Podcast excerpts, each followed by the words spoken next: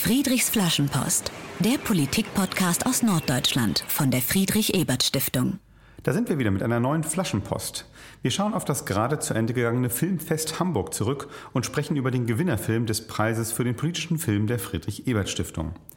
Außerdem stellen wir uns heute die Frage, was einen Film eigentlich politisch macht und welche Filme ihr euch neben dem Gewinnerfilm unbedingt demnächst anschauen solltet.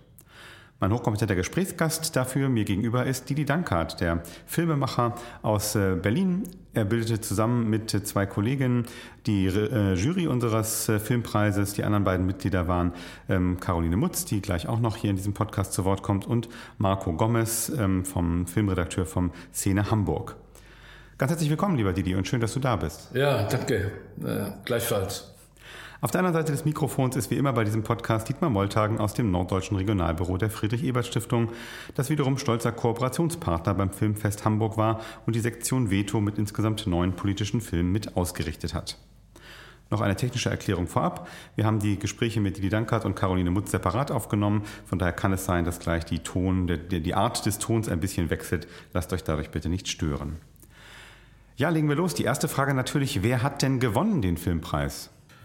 Ja, den äh, Preis äh, hat gewonnen äh, die äh, La Civil, ein mexikanischer Stoff von einer rumänischen jungen Filmregisseurin, Theodora Anna Michai. Ich glaube, ich spreche es richtig aus. Äh, der ein packender, die eine packende kinematografische Geschichte erzählt. Okay, wir wollen natürlich nicht spoilern für all die, die den Film noch sehen wollen, aber vielleicht so ganz grob, worum geht's? Mexiko hast du schon gesagt?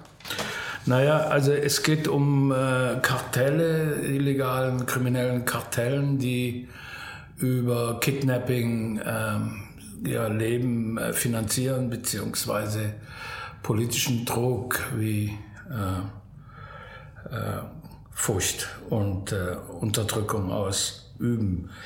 Der Film selbst, äh, das ist die Grundlage der Film selbst, ist im Grunde genommen ein Appell an die Zivilcourage in einer Zivilgesellschaft. Und äh, mit beeindruckenden Mitteln werden wir mit der Mutter eines entführten Kindes durch den Film geführt und äh, äh, es bleibt einem der Atem stehen und macht auch Mut zu sehen, was Zivilcourage, äh, bei jedem Einzelnen bewirken kann, beziehungsweise welchen Einfluss es auch auf eine Gesellschaft haben kann, die sich traut, äh, nach Gerechtigkeit zu rufen und sie einzufordern. Danke. Äh, ich durfte ja dabei sein, als ihr vor wenigen Tagen äh, hier als Jury zusammengesessen habt bei uns in der Friedrich-Ebert-Stiftung und eben diskutiert habt, welcher der Filme aus der Sektion Veto beim Filmfest jetzt diesen Preis gewinnt. Was war denn jetzt besonders preiswürdig? Warum hat La Civil am Ende äh, diesen Preis gewonnen? Na nun gut, also äh, es ist, glaube ich, immer eine grundsätzlich schwierige Frage, was ist ein politischer Film? Mhm.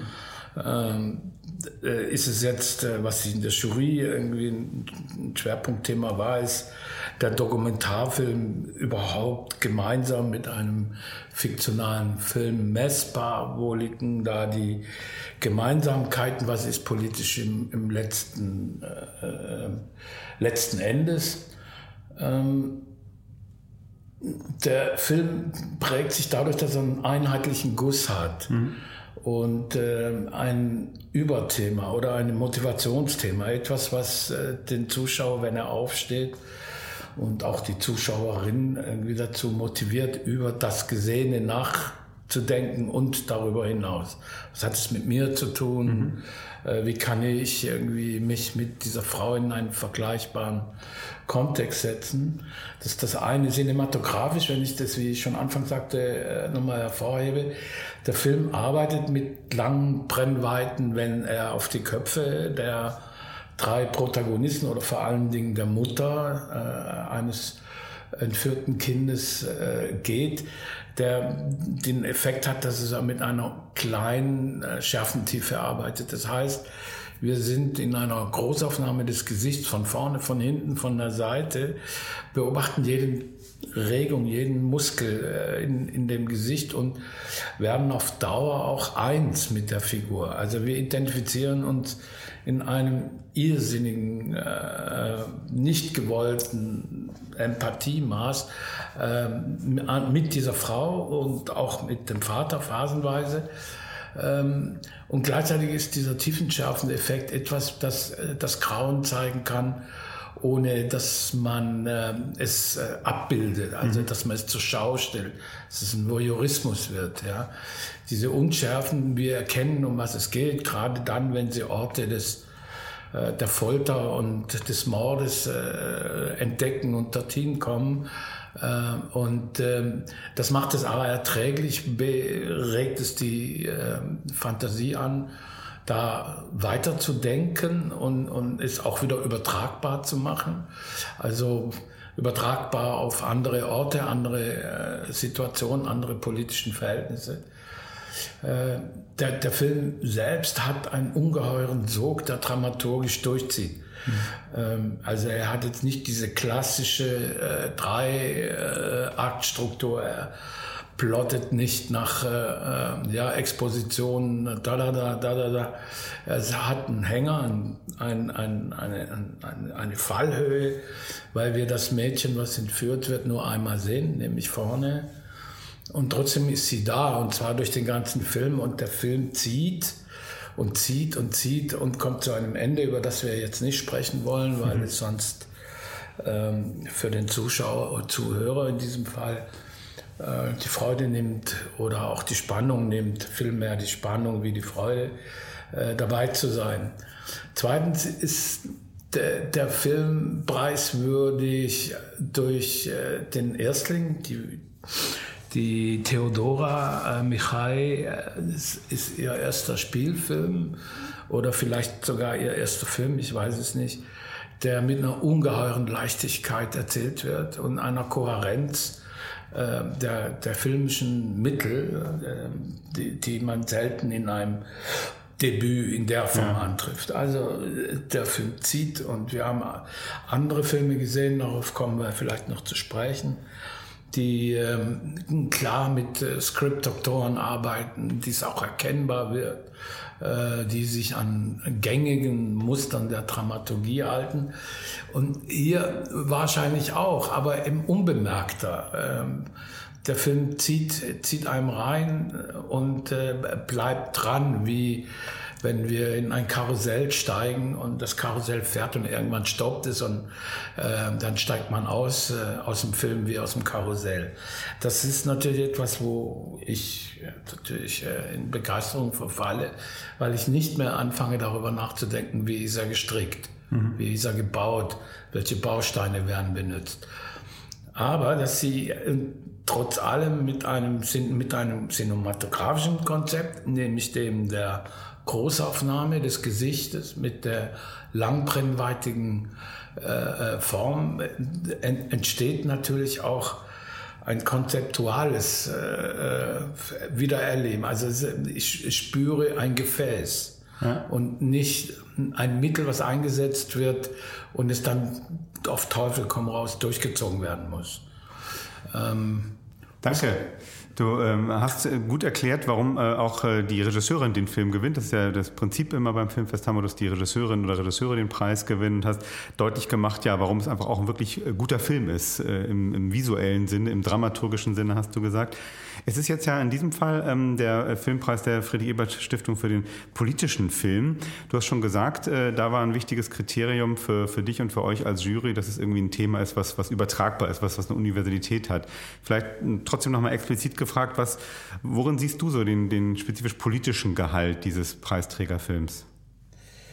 Also erstmal ist ja jedes gesellschaftliche Thema, was visualisiert wird, äh, in sich politisch. Ähm, ähm, insofern war natürlich die Frage groß, äh, was ist jetzt äh, ein politischer Preis oder der Preis für den politischen Film. Und ich glaube, dass es eine Metaebene geben muss, also ein, eine Motivation, warum ich einen Film mache. Nicht das Thema ist Motivation mhm. genug, sondern ähm, die, die, die Motivation, was gebe ich dem Zuschauer mit oder was ist mein Need, mein eigenes künstlerisches Need, was muss ich der Welt mitteilen, wohin es geht. Wir kennen das äh, aus der Philosophie der Existenzialisten, äh, in den Romanen von Camus oder auch von Sartre, jetzt nur um die beiden äh, großen äh, vor Denker diese, dieser äh, philosophischen Strömung zu, zu nennen, aber die eben auch in der Fremde und weiter und so weiter natürlich eine Geschichte erzählen, aber nicht die Geschichte meinen, als, äh, äh, sondern die, das, das Geschichts, ähm, die Geschichte selbst ist der Träger äh, einer Mission, einer, einer Philosophie, ein, eines Ziels. Und hier, glaube ich, ist es eben auch der Aufruf zur Zivilcourage, die mhm. mit keinem Wort benannt wird, die auch nicht so in der Form sichtbar ist. Aber diese Frau kämpft gegen ein Patriarchat, gegen äh, Militär, gegen Polizeiinstitutionen, gegen ihren Ex-Mann, der sich mit einer jungen Frau zusammentut. Äh, sie lässt sich nicht beirren in der Liebe zu ihrer Mutter und auch nicht Tochter. durch äh, nicht toppen äh, und sie lässt sich nicht äh, äh, aufhalten in ihrer Suche auch gegen diese Hürden der patriarchalischen, autokratischen Struktur. Und das macht den Film für mich politisch, weil mhm. ich eben rausgehe und darüber nachdenke, wo ist denn Zivilcourage in unserer Gesellschaft angesiedelt. Also da wird das universell, da entsteht eine äh, entsteht eine Mitteilung an mich persönlich mhm. als Individuum in diesem großen dunklen Raum des Kinos. Und ähm, das habe ich in der Form in keinem der anderen Filme gesehen. Ja, und an dieser Stelle begrüße ich ganz herzlich Caroline Mutz, die zweite Jurorin, die hier bei uns im Podcast dabei ist. Herzlich willkommen bei Friedrichs Flaschenpost. Ihr habt jetzt ja in den vergangenen Tagen ganz viele Filme gesehen, allein neun in unserer Sektion, wovon ein Film außer Konkurrenz lief. Wir haben jetzt schon über den Preisträgerfilm äh, La Civile gesprochen, äh, aber ihr habt ja noch eine ganz andere, Menge andere Filme ge gesehen. Welcher Film hat dich denn neben dem Gewinnerfilm besonders beeindruckt? Ja, wir haben ja lange gekämpft und Nummer zwei bei uns allen, äh, ganz, ganz dicht dran äh, an La Civile, war der Film Spiegelung, ein ukrainisch-russischer Film von dem Regisseur Valentin Vasianovic. Ähm, der äh, war für uns nicht nur äh, politisch relevant, sondern vor allen Dingen in dem zweiten wichtigen Kriterium, äh, was für diesen Preis zugrunde liegt in der künstlerischen Gestaltung so etwas Besonderes. Dieser Film ist angelegt in Tableaus. Äh, für mich, mir fällt eigentlich nur ein, Argument, ein, ein Adjektiv ein zu diesem Film. Das ist monumental. Okay. Und äh, vielleicht für unsere Hörerinnen und Hörer, was, was äh, kommen Sie unter einem, unter einem Tableau, was ich auf einer Filmleinwand äh, sehe, vorstellen? Ja, monumental oder Tableau in dem Sinne, dass eigentlich jede Einstellung dieses Films wie ein großes Gemälde und mhm. ein sorgfältig komponiertes Gemälde auf einen wirkt. Ähm, das Ganze ist äh, in, in großen Bildern, die anmuten wie Leinwände eigentlich ähm, äh, komponiert, auch in einem sorgfältig ausgewogenen Schnitt, wie so Triptychen. Das Ganze beginnt in großen Fenstern, dreigeteilten Fenstern. Und jede Szene hat ihr eigenes Fenster, jedes, jede Szene hat ihre eigene Materialität und jede Szene hat auch eigentlich ihre eigene Waschung. Äh, damit kommt man vielleicht auch auf das Thema, was das Ganze hat. Es geht eigentlich um die Bewältigung von Traumata, um die Bewältigung von Kriegstraumata. Okay. Und das wird in diesen Tableaus ähm, einzigartig dargestellt, was einem wirklich ganz nah unter die Haut geht. Deine Begeisterung für, für diese künstlerische Form des Films merkt man dir an. Vielleicht für ganz kurz äh, ein klein bisschen was, also ohne zu spoilern, äh, worum geht es ganz grundsätzlich in dem Film äh, auf der thematischen Ebene? Auf der thematischen Ebene geht es um einen Chirurgen, äh, einen georgischen Chirurgen. Ukrainischen. Oh Gott, ich habe vorhin auch georgisch gesagt, ne? Georgisch-russisch habe ich gesagt. Okay, also es ist ein, ein ukrainisch-russischer Film und es geht um einen ukrainischen Chirurgen. Macht ja nichts. Genau. Ähm, also es geht um einen äh, ukrainischen Chirurgen, ähm, der in seiner gehobenen Mittelklasse ähm, in seinem Metier relativ glücklich ist und seine Tochter bringt ihn eines Tages dann auf die, die Idee, dass er sich doch auch engagieren könnte ähm, im Krieg und sich dort nützlich machen könnte. Und dieser Mann gerät in Gefangenschaft und muss ganz furchtbare Folterszenen äh, über sich selbst ergehen lassen und von anderen mitertragen. Ähm, und dieses Trauma wird er nicht wieder los. Danach, mhm. das ist im zweiten Teil des Films, ähm, kommt er nach Hause zurück und er muss es irgendwie schaffen, wieder seinen Alltag zu bewältigen und äh, sich wieder in sein normales Leben zurückzubegeben, was mhm. sehr schwierig ist. Du sagst, äh, dass das Hauptthema des Films ist eigentlich Traumabewältigung, die Bewältigung eben dieses Traumas von erlebter Folter. Ähm, der Film läuft jetzt ja hier bei uns äh, in der Friedrich-Ebert-Stiftung in der Sektion für politische Filme. Was ist so eigentlich auf der politischen Ebene, dass du aus diesem Film Spiegelung äh, mitgenommen hast? Naja, also dieser Mann zeigt ja schon auch ein sehr großes Engagement. Es gibt mehrere Szenen, wo man auch sieht, dass ihm seine Umgebung äh, keineswegs gleichgültig ist. Er begibt sich selber in eine große Gefahr. Also er zeigt auch, wie unser Gewinnerfilm, eigentlich eine sehr große Courage. Ähm, er kann zwar seinen Freund, der auch mit ihm gefangen genommen wurde, nicht retten, aber er kann zumindest dann äh, sein Leben mit Würde beenden und äh, ihn und seinen Körper begraben lassen. Das schafft er dann auch für die Familie und äh, versucht so zumindest diesem ganzen Grauen auch noch eine, einen wenigstens kleinen positiven Beitrag entgegenzusetzen, was viel ist in so einer Situation. Ja, vielen Dank. Äh, Finde ich toll, dass wir auch über den äh, zweitplatzierten Film äh, in dieser Auswahl sprechen. Das ist immer das Gemeine. Ne? Den Gewinner, den Preis kann nur ein Film gewinnen, aber trotzdem waren viele Filme, du hast es schon gesagt, in unserer Sektion in diesem Jahr wieder sehenswert und ganz besonders, du hast es gerade argumentiert, Spiegelung von Valentin Vasjanovic. Vielleicht nochmal ähm, eine Fra Frage jetzt, wenn du auf die Gesamtsektion schaust, eben acht Filme im Wettbewerb, ein neunter außer Konkurrenz. Ähm, was, äh, wie, wie, gehst du raus aus so einer Woche Filmfestival mit ganz vielen Filmen, ganz vielen politischen Inhalten, ja auch schweren Filmen, Kriegsgefangenschaft, äh, Folter haben wir gerade drüber gesprochen. Wie, wie gehst du aus so einer Filmfestwoche jetzt raus? Also ich gehe, ich komme eigentlich aus dem Kulturbereich oder sagen wir mal, ich habe beides gemacht ähm, in meiner beruflichen Laufbahn. Ähm, ich gehe da sehr bereichert raus. Ich gehe da äh, sehr angeregt, auch so ein bisschen angespitzt raus. Äh, mich selber mehr in bestimmten, auch jetzt bei Filmen, die nicht gewonnen haben, hat es mir für vieles auch die Augen geöffnet ähm, mich auch an vielen Themen, wo ich, die mir nicht so nahe stehen, man ist ja als Europäer auch nicht überall, ähm, mich da mehr zu dokumentieren, mehr zu recherchieren und auch mehr zu engagieren. Und ich finde es ja wahnsinnig bereichert in, bereichert in so kurzer Zeit dann jetzt äh, diese neuen Filme gesehen zu haben, auch mit teilweise mir sehr fremden Thematiken. Es war erstaunlicherweise so, dass die Filme, die ich von dem Resümee her ähm, mir am fernliegendsten erschienen diejenigen waren, die dann in dem Ranking äh, ganz oben waren bei unserer Jury. Na gut, vielleicht weil sie was, was ausgelöst haben und deinen Horizont erweitert haben. Das ist natürlich das Tolle am, am, Film. Absolut. Äh, wenn man eben durch die, durch die Bilder und durch die ja, manchmal auch emotionale Herangehensweise eines Films einfach nochmal einen neuen, neuen Horizont äh, bekommt. Und äh, schön, dass du sagst, dass das auch bei dem diesjährigen Filmfest Hamburg äh, in deinem Fall wieder gelungen ist, bei vielen anderen Zuschauerinnen und Zuschauern sicherlich auch. Ich möchte über ein anderes ähm, Thema mit dir sprechen. Ähm, grund grundsätzlich ähm, erstmal die Frage, ähm, du bist jetzt hier Mitglied einer Filmjury. Wir haben schon äh, gehört, äh, du arbeitest bei Arte in der Filmredaktion. Äh, Redaktion. Wie hat es eigentlich mal angefangen, deine Leidenschaft für Film? Ja, ich habe freie Kunst studiert. Ähm, ich habe mich viel mit Fotografie beschäftigt in meinem Studium. Ähm, äh, andererseits habe ich ein Volontariat gemacht als Journalistin bin ich ausgebildet, also äh, da sind schon einige Funken übergesprungen in diese Richtung, ähm, was mich jetzt auch so, wo ich das stringent finde, in so einer Jury zu sitzen.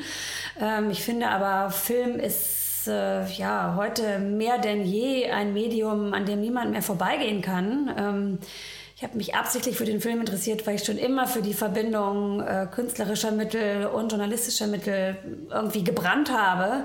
Und ich finde, da bin ich echt am richtigen Platz. Also das ist das, wofür ich brenne. Sehr gut. Dann noch, dann noch in einer Filmjury. Ähm, Filme ähm, ist ja schon eine, auch eine politische Debatte im, im Rahmen der Kunstförderung, dass, dass Filme ähm, oft ja im Vergleich zu anderen Kunstformen relativ viel öffentliche Förderung auch bekommen. Warum ist das eine, eine gute Investition auch für eine, für eine Gesellschaft, äh, dass man sowas wie eine Filmförderung in Deutschland hat?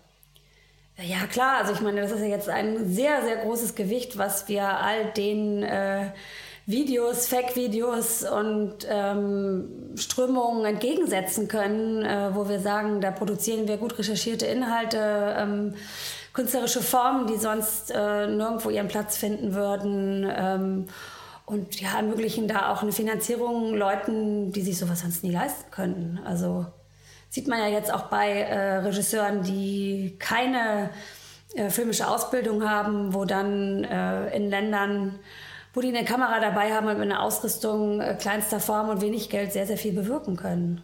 Okay, äh, du spielst an auf, auf Little Palestine, nehme ich an, einer der Filme in unserem Wettbewerb? Zum Beispiel. Wir haben uns schon, also wir haben wild diskutiert und äh, das waren äh, überall die gleichen Argumente, aber da zum Beispiel habe ich mir die Frage gestellt, äh, dass dieser Film natürlich diesen Preis auch hätte gut gebrauchen können, um dann vielleicht noch mehr draus zu machen.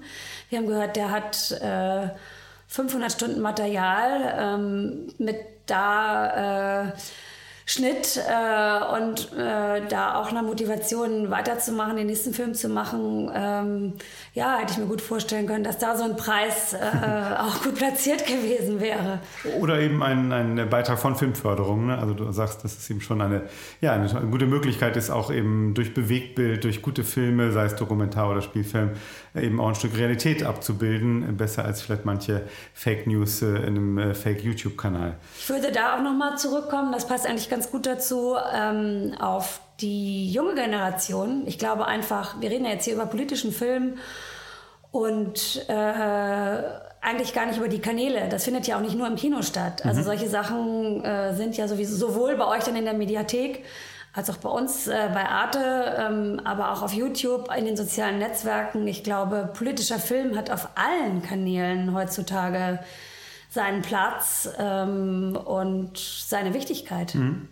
Was ist denn für dich so das Kriterium eigentlich? Wann, wann ist ein Film politisch? Oh, da habe ich mir natürlich äh, vorher den Kopf zerbrochen, bevor ich hier angereist bin zu der Jury. Ähm, da haben natürlich sich viele, viele Menschen schon äh, zu geäußert. Meine persönliche Message dazu ist eigentlich, dass jeder Film politisch sein kann, der ähm, menschliche Situationen, Kämpfe, Engagements in einen größeren Rahmen tragen kann. Also das muss für mich jetzt nicht immer eine große Frage sein, die eine ganze Nation umtreibt, sondern das können auch kleine menschliche Einzelschicksale mhm. sein, mhm. die dann andere in dieser Abbildung bewegen, äh, Anteil zu nehmen, ein soziales Gewissen zu entwickeln und sich in ihrem Rahmen zu engagieren. Mhm. Danke, schöne, schöne Definition äh, von dem, was politischen Film ausmacht. Ganz herzlichen Dank fürs äh, Mitmachen bei unserem Podcast. Äh, Caroline Mutz, Filmredakteurin bei Arte, eigentlich in Straßburg lebend, jetzt für das Filmfest Hamburg nach Hamburg gekommen, hier in unserer Filmjury beim politischen Filmpreis der Friedrich-Ebert-Stiftung. Vielen Dank fürs Kommen und für ja, deinen persönlichen Rückblick auf unsere Sektion mit dem politischen Film. Ja, vielen Dank. Mich hat die Einladung natürlich auch sehr gefreut, weil ich zwar seit 20 Jahren in Straßburg lebe und halb Französin geworden bin, aber eigentlich Hamburgerin bin. Deswegen war es für mich eine tolle Reise. Willkommen zu Hause zurück. Ja, zurück bei mir am Mikrofon jetzt äh, Didi Dankert. Äh, du hast es äh, gerade schon im ersten Teil des Gesprächs gesagt. Es waren insgesamt äh, neun Filme, einer lief außer Konkurrenz. Acht habt ihr bewertet. Äh, La Civile hat gewonnen. Über Spiegelung haben wir gerade mit Caroline gesprochen. Gab es denn für dich noch einen anderen Film äh, in dieser Sektion, wo du sagst, äh, hat jetzt zwar nicht den Preis gewonnen, aber ist äh, doch bemerkenswert, sollte hier im Podcast nicht unter den Tisch fallen? Naja, also äh, auf alle Fälle äh, ist, äh, sind diese beiden Filme die Filme gewesen, die sehr miteinander gerungen haben äh, und ähm, auch mit unterschiedlichen äh, Grundhaltungen zu, zu, den Filmen. Also die, die, die Spiegelung, die ich äh, mir denke, dass Caroline eben auch den Formwillen, den Stilwillen dieses Films besprochen hat es ist schwer, also darüber hinaus äh, äh noch einen, einen Film äh, zu benennen, den, der tatsächlich äh, darüber hinaus ist es das Ereignis, das Happening, mhm.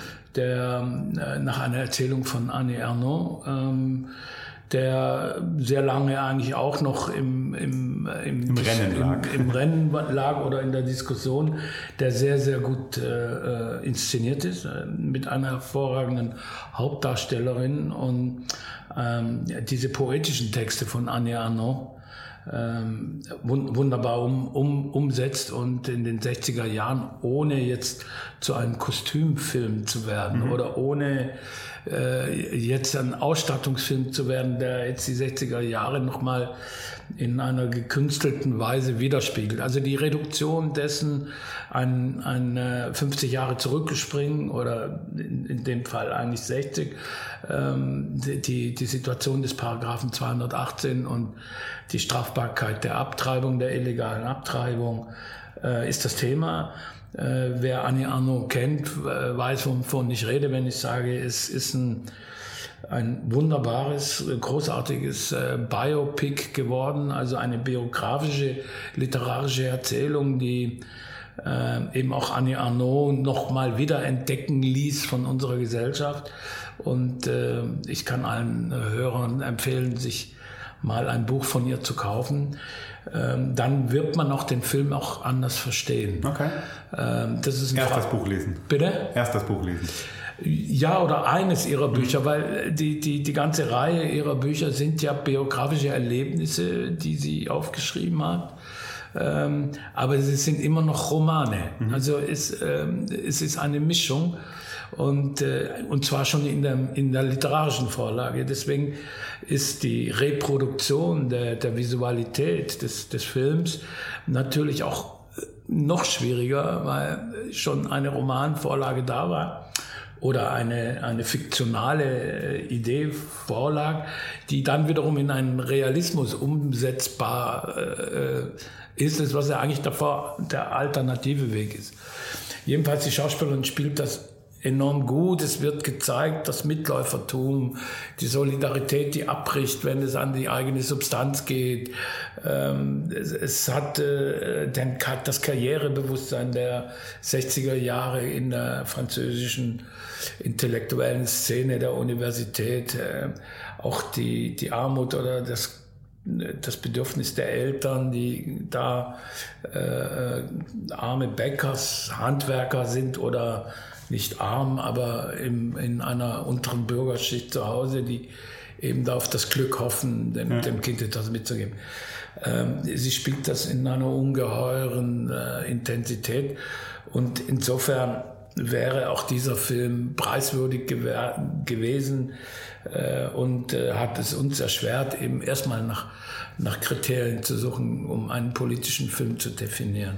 Immerhin hat äh, dieser Film das Ereignis ja auch schon einen, einen Preis gewonnen. Er hat den Goldenen Löwen in Venedig gewonnen. Insofern kann man nicht so schlecht sein. Liebe Hörerinnen und Hörer, wird der wahrscheinlich in die deutschen Kinos auch bald kommen. Dann ist das sicherlich auch ein Kinobesuch wert. Ja, ich habe noch eine Frage auch an, an dich als Filmemacher. Ähm, alle drei Filme, über die wir jetzt gesprochen haben, Das Civil, Spiegelung, Happening, haben äh, sehr dominierende Hauptdarstellerinnen oder Hauptdarsteller, die oft im Großbild äh, oder deren Gesichter oft sehr groß auf der Leinwand zu sehen sind. Du hast es bei La Civile erwähnt. Ähm, das, ihr habt ja in der Jury-Sitzung auch darüber diskutiert, dass auch durchaus bei den anderen Filmen, die wir jetzt noch nicht erwähnt haben, äh, dieses sozusagen das Stilmittel des, des groß aufgenommenen Gesichts äh, ja, dominiert hat oder stark vertreten war. Was, äh, ist, ist das ein Trend jetzt mal den, den Filmemacher gefragt? Und, und warum macht man das eigentlich, so große Gesichter äh, auf, auf den riesigen Leinwänden dann zu, äh, zu projizieren?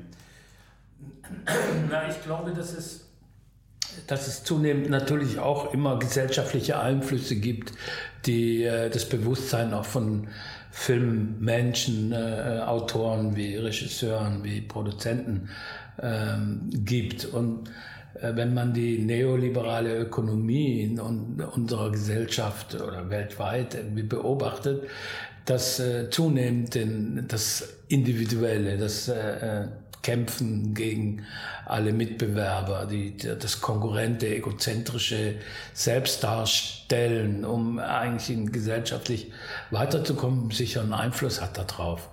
Das ist jetzt meine persönliche Meinung. Das, ich glaube, dass dieser, dieser äh, neoliberale Drang, ich muss, äh, ich muss mich darstellen, ich muss mich exhibitionieren, um, äh, also jetzt nicht körperlich, sondern seelisch, äh, geistig, sprachlich. Und äh, um etwas darzustellen von der Webseite, Auflistungen in Biografien, wo und wann sie wie gesprochen haben und so weiter und so weiter. Und das das äh, ist interessant, dass sich das dann so äh, auf der visuellen Ebene äh, ich wiederentdecke. Ist vielleicht ein falscher Gedanke, das kann ich nicht so genau sagen. Äh, es ist aber in der Dichte, wenn man acht Filme in drei Tagen schaut, ähm, und zwar auch dann noch sogenannte politische Filme, ähm, doch eine Nachdenklichkeit, die, die das aus, äh, äh aufruft bei mir. Ansonsten ist, glaube ich, nicht jeder Satz, der ein gesellschaftliches Thema hat, auch gleich ein, unbedingt ein guter politischer Film. Das darf ich auch sagen im Kontext dessen, was ich gesehen habe. Es gibt Betroffenheitsfilme, äh, es, es gibt Reproduktionsfilme von von äh, äh, Dingen, die dann eben, wo man weiß, aha, das, da kennt man den Titel und äh, weil es schon mal publiziert wurde oder weil es schon eine Debatte war und dann äh, äh, lohnt sich das, weil dann die Zuschauer kommen und dann sind wir wieder bei diesem neoliberalen Aspekt. Vielleicht geht es nicht mehr ohne, das weiß ich nicht genau.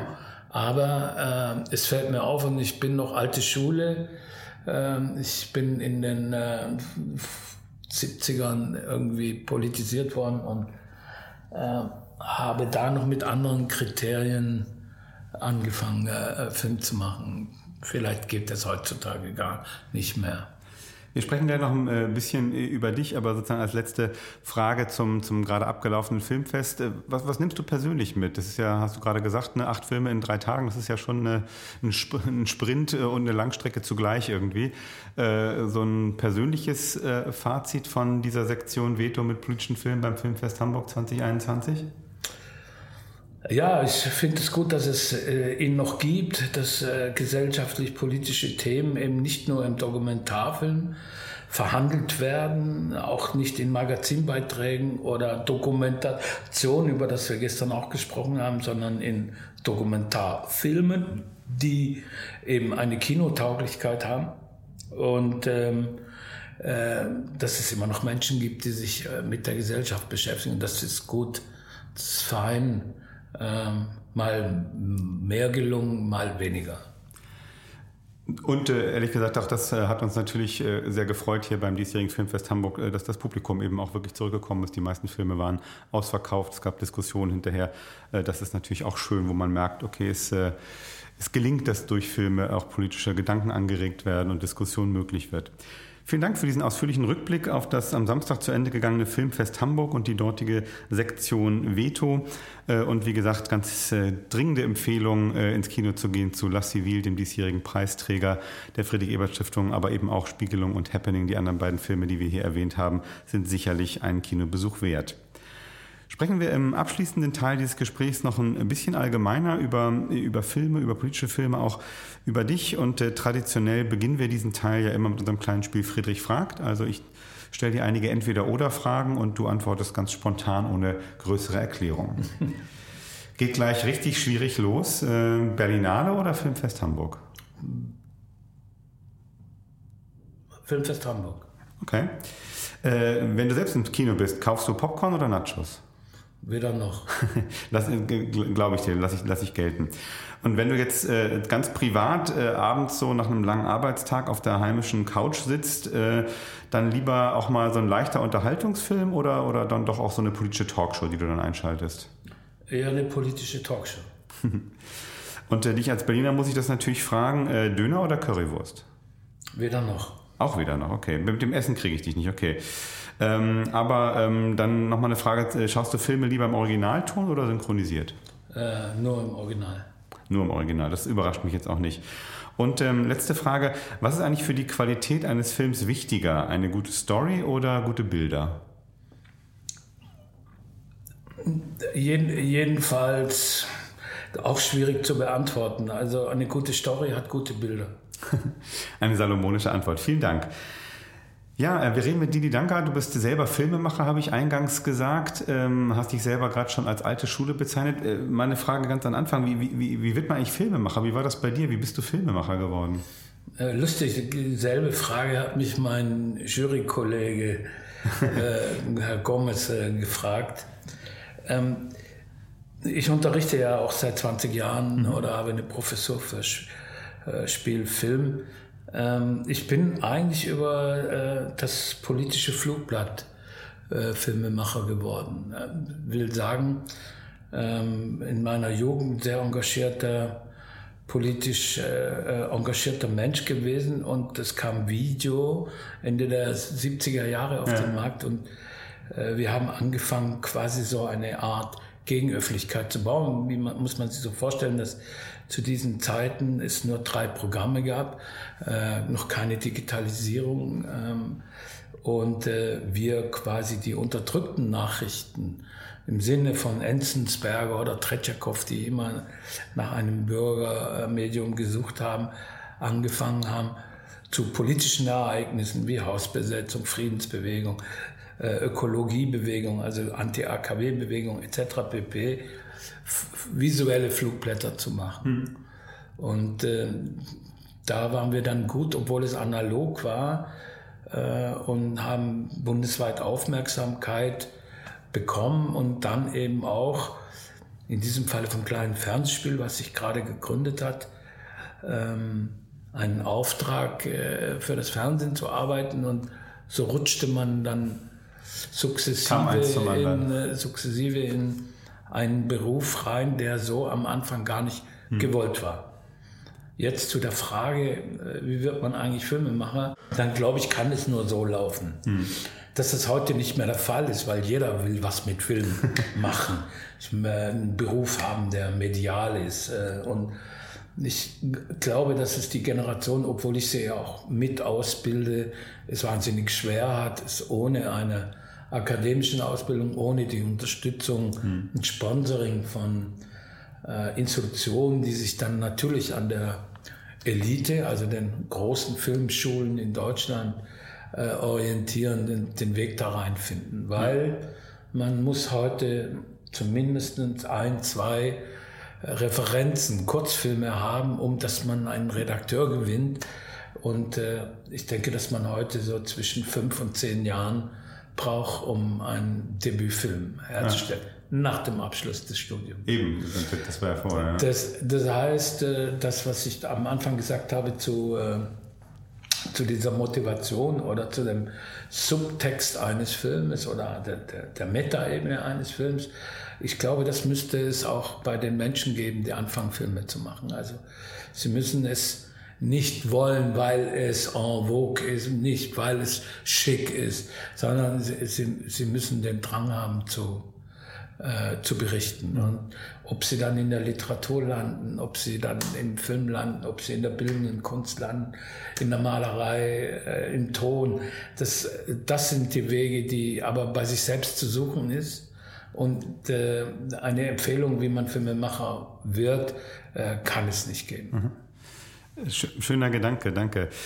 Ähm, du hast schon gesagt, also das fand ich spannend, angefangen als, als äh, der Macher von politischen Flugblättern im Bewegtbild.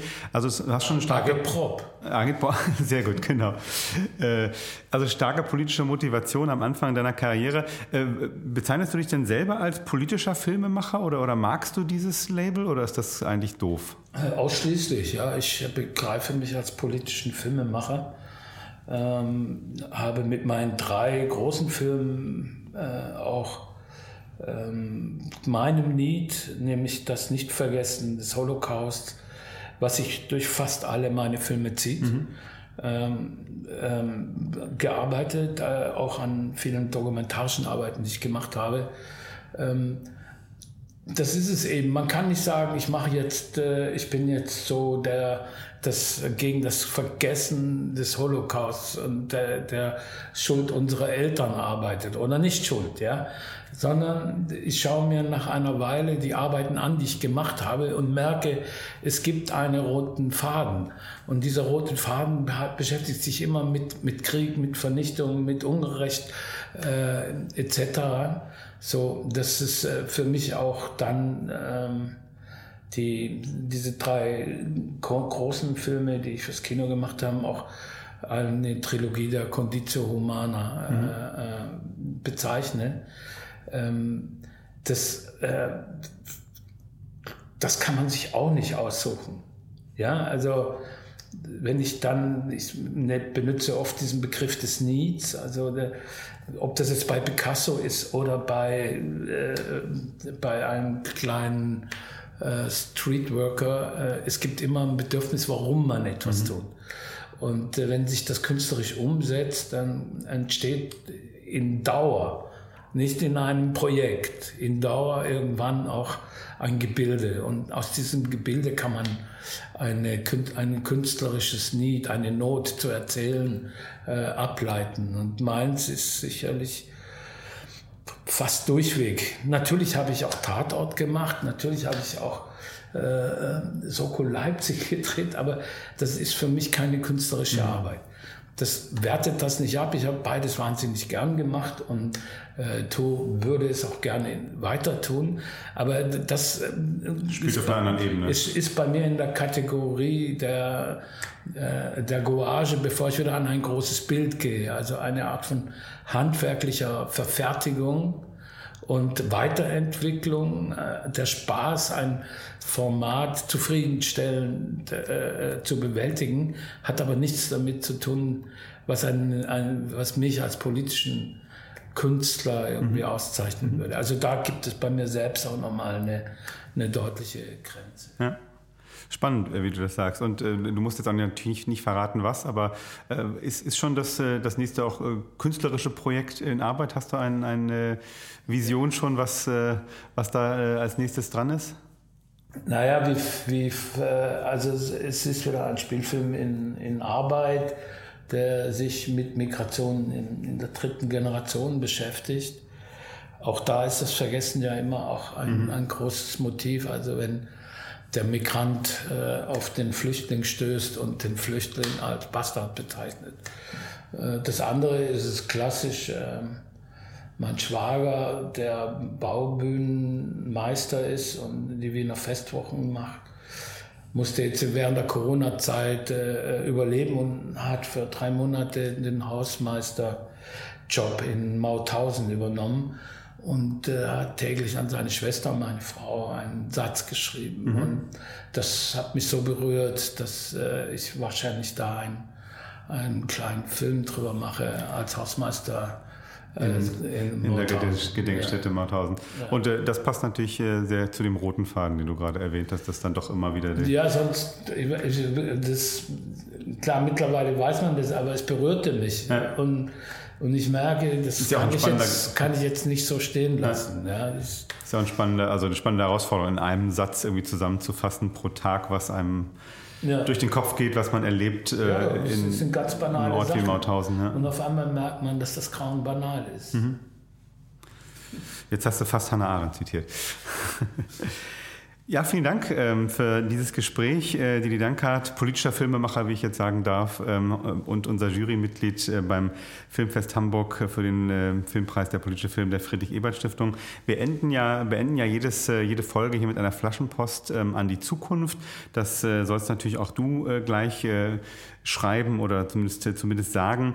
Ähm, du hast schon gerade kurz erwähnt, äh, natürlich geht es der ganzen Filmbranche wie der Kulturbranche äh, nicht so besonders gut nach anderthalb Jahren äh, Corona weitgehend äh, Lockdown. Vielleicht äh, magst du in deine Flaschenpost schreiben, was du dir eigentlich ja, positiv wünschst oder was eine, wie eine positivere Zukunft jetzt auch speziell für äh, politische deutsche Filme aussehen könnte.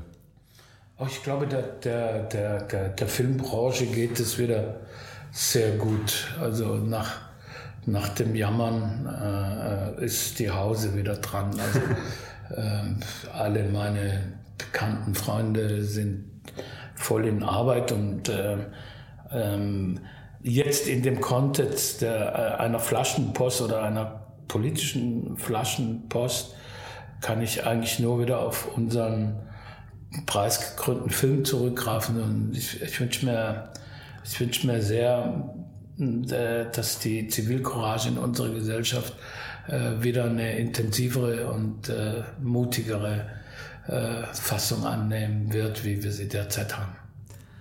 Vielen Dank für diese Flaschenpost, Didi Dankert, Filmemacher aus Berlin, der gemeinsam mit seinen Jurykollegen Caroline Mutz von Arte und dem Filmemacher, äh, nicht, nicht, äh, und dem Filmredakteur, so rum, äh, Marco Gomez von Szene Hamburg, unsere Jury äh, gebildet hat. Wenn wir euch, liebe Hörerinnen und Hörer, jetzt heiß auf Kino gemacht haben, dann sind wir alle sehr glücklich. Wenn euch einer der Filme zugänglich ist, über die wir heute gesprochen haben, geht unbedingt rein. Und natürlich meldet euch gern bei uns in der Norddeutschen Friedrich-Ebert-Stiftung, wenn euch interessiert, was wir so machen, wenn wir nicht gerade Filmfestpreise vergeben. Das war's für heute. Am Mikrofon verabschiedet sich Dietmar Molthagen. Bis in zwei Wochen und wie immer gilt, schickt uns Kommentare, Kritik und Anregungen zu diesem Podcast, denn am liebsten senden wir natürlich genau das, was euch interessiert. Friedrichs Flaschenpost, der Politik-Podcast aus Norddeutschland von der Friedrich-Ebert-Stiftung.